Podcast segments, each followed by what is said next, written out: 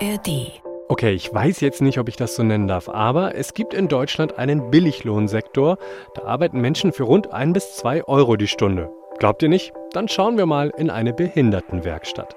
In so einer arbeitet zum Beispiel Asena. Sie ist 27, arbeitet jeden Tag von halb acht bis 15 Uhr und verpackt Uhrzeitsteine, ein Kinderspielzeug. Also ich nehme einen Nägel, falte die und dann mache ich die so genau in die Mitte, also wo das Weiße nicht rausgucken soll. Und drücke. Und dann packe ich die da rein. Ja, am Ende verdient Asena im Monat etwas zwischen 200 und 300 Euro in Vollzeit. Und damit seid ihr mittendrin bei 10 Minuten Wirtschaft, eurem täglichen Wirtschaftsupdate in der ARD Audiothek und überall, wo ihr gern eure Podcasts hört. Wenn ihr diese Folge gehört habt, dann wisst ihr, warum Menschen wie Asena so wenig verdienen, was das mit den Behindertenwerkstätten zu tun hat und auch mit Inklusion, beziehungsweise auch mit Ausgrenzung und einige würden sogar sagen mit Ausbeutung. Mein Name ist Nils Walker, herzlich willkommen. Wir sprechen heute über Behindertenwerkstätten und die Frage, was bringen die eigentlich? Also für unsere Wirtschaft, aber auch für die Inklusion von Menschen mit Behinderung im Arbeitsmarkt. Isabel Lerch aus der NDR Wirtschaftsredaktion hat sich mit dem Thema auseinandergesetzt. Hallo Isabel. Hi. Isabel, es gibt seit rund ja, 60 Jahren in Deutschland Behindertenwerkstätten. Da arbeiten Menschen mit Behinderung, betreut von Sozialpädagogen, bezuschusst durch die öffentliche Hand. Insgesamt gelten ja rund 8 Millionen Menschen bei uns im Land als schwerbehindert. Und dann denke ich mir doch, ja, dann ist doch eigentlich gut, dass es solche Werkstätten gibt und die Leute auch was zu tun haben. Aber es gibt ja jetzt auch seit neuestem den Hashtag Ihr beutet uns aus. Mhm. Ähm, Isabel, was läuft denn da schief? Tja, also es gibt auf jeden Fall Kritik und in erster Linie wird vor allem die Bezahlung immer wieder kritisiert. Die ist nämlich in der Tat sehr niedrig. Laut einer Studie des Bundesarbeitsministeriums verdienen Menschen mit Behinderungen in Werkstätten im Schnitt rund 200 Euro pro Monat. Also nur 200 Euro und wir reden hier von Vollzeitstellen. Das ist echt wenig. Ja, ähm, ich war auch echt erstaunt, als ich diese Zahl zum ersten Mal gelesen habe. Da kann man sich also wirklich ausrechnen, wenn man seine so 35, 38 Wochenstunden arbeitet, mhm. dann kommt man damit auf einen Stundenlohn von teilweise unter zwei Euro. Aufgestockt wird das meist noch durch Leistungen wie Grundsicherung, Erwerbsminderungsrente und Wohngeld, aber am Ende bleibt den Betroffenen wirklich nur sehr wenig Geld übrig. Und genau deshalb gibt es eben massive Kritik am System, wie zum Beispiel von der Europaabgeordneten Katrin Langsiepen von den Grünen. Sie bezeichnet die Behindertenwerkstätten sogar als so wörtlich das best ausgeweitete Billiglohnmodell EU-weit. Also nirgendwo in der EU kann ein Unternehmen, das sagt sie, so billig produzieren lassen wie in einer Werkstatt für Menschen mit Behinderung. Aber Warum denn eigentlich? Also warum ist das so? Warum kriegen die Menschen denn da eigentlich nur so wenig Geld? Also die Antwort darauf liegt im System. Die Werkstätten gelten laut Sozialgesetzbuch als Einrichtungen zur Rehabilitation. Mhm. Das heißt, die Arbeit dort gilt quasi als eine Art Reha-Maßnahme und die Beschäftigten in den Werkstätten gelten entsprechend dann auch eben als Teilnehmerinnen und Teilnehmer an dieser Reha-Maßnahme. Und ja, da es sich eben in Anführungsstrichen nur um eine Reha-Maßnahme handelt, müssen die Beschäftigten nicht regulär bezahlt werden. Das liegt quasi eben im System begründet. Ja, und statt einer regulären Bezahlung erhalten sie daher lediglich ein sogenanntes Werkstattentgelt für ihre Arbeit. Und ja, das ist, wenn man mal bedenkt, was die Beschäftigten in diesem Bereich so produzieren und welche Umsätze dabei herauskommen, durchaus problematisch. Du hast gerade Umsätze angesprochen. Mhm. Schauen wir doch mal auf diese Zahlen. Also wie viel wird denn überhaupt in solchen Werkstätten hierzulande erwirtschaftet? Also insgesamt sind in Deutschland rund 300.000 Menschen mit einer Behinderung in einer Behindertenwerkstatt beschäftigt. Oh, das ist mehr, als ich gedacht hätte. Ja, das sind schon sehr viele Menschen und dort fertigen sie dann auch ganz unterschiedliche Produkte an, also zum Beispiel Spielzeug, Büromaterialien oder auch Möbel. Und mit all diesen Produktionsarbeiten erwirtschaftet der Sektor jährlich insgesamt rund 8 Milliarden Euro Umsatz.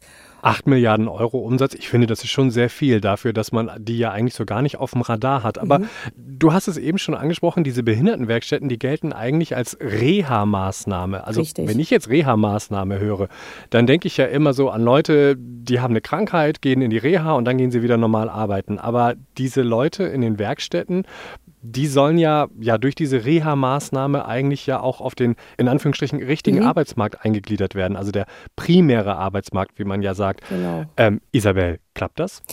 Nein, also man muss das wirklich so hart bilanzieren, das klappt im Grunde nicht. Denn tatsächlich schafft nur ein Prozent pro Jahr den Weg auf den sogenannten ersten Arbeitsmarkt, also eben in eine Stelle in der freien Wirtschaft oder im öffentlichen Dienst.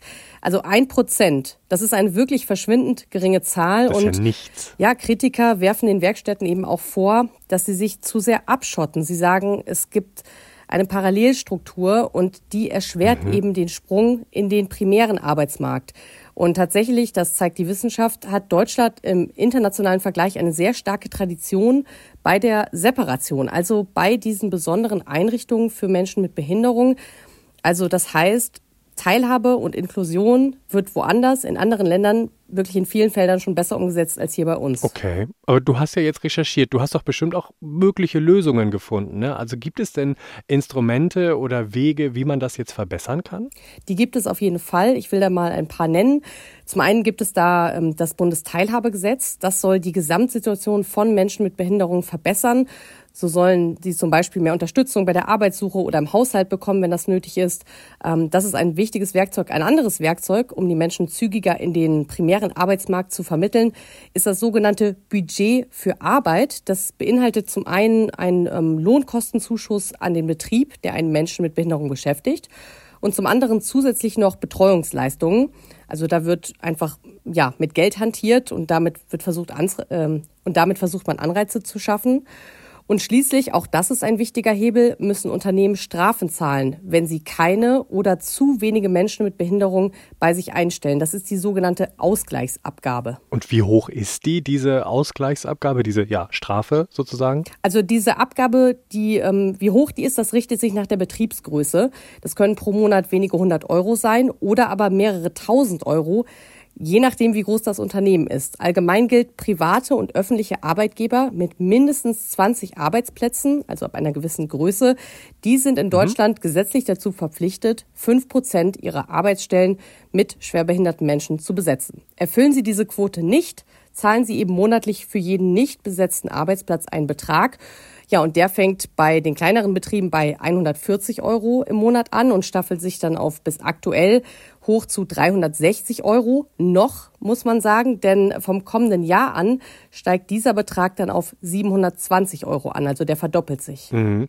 Nun haben wir ja in Deutschland insgesamt rund 8 Millionen Menschen mit einer schweren Behinderung, aber es gibt ja viele Formen auch der Behinderung. Und wie ist das denn, dieser Grad und die Art der Behinderung, die unterscheiden sich ja super stark. Macht das denn jetzt auch nochmal einen Unterschied oder ist die Gruppe der Menschen mit Behinderung tatsächlich so, dass man die über einen Kamm scheren kann? Nein, das kann man nicht. Also die Gruppe ist wirklich sehr divers. Nur bei drei Prozent ist die Behinderung tatsächlich angeboren oder im ersten Lebensjahr aufgetreten. Bei den allermeisten hingegen ist die Behinderung erst im Laufe des Lebens eingetreten. In neun von zehn Fällen verursacht durch eine Krankheit. Also das heißt, das sind Menschen, die sind meist im höheren Alter, so Mitte 50 oder älter. Und die haben in der Regel schon viele Jahre auf dem primären Arbeitsmarkt ähm, gearbeitet, waren dort aktiv. Und zu überlegen, wie man eben diese Menschen in Arbeit halten kann, das dürfte sicherlich ein wichtiger Schlüssel sein. Die haben ja vielleicht dann auch super viel Know-how auch drauf. Ne? Also Absolut. das könnte ja tatsächlich schon auch noch etwas sein, was uns vielleicht beim Fachkräftemangel hilft. Vielen Dank für die Recherche. Isabel Lerch aus der NDR Info Wirtschaftsredaktion. Sehr gerne.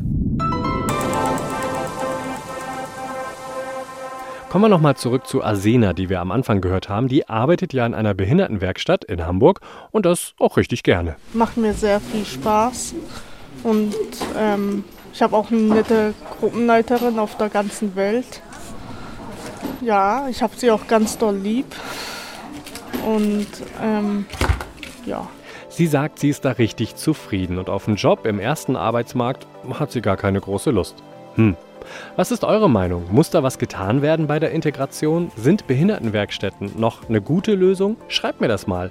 Einfach eine Mail an wirtschaft.ndr.de. Und wenn ihr uns abonniert, dann hören wir uns morgen wieder mit dem nächsten spannenden Thema in Sachen Wirtschaft. Das war 10 Minuten Wirtschaft für heute. Mein Name ist Nils Walker. Tschüss.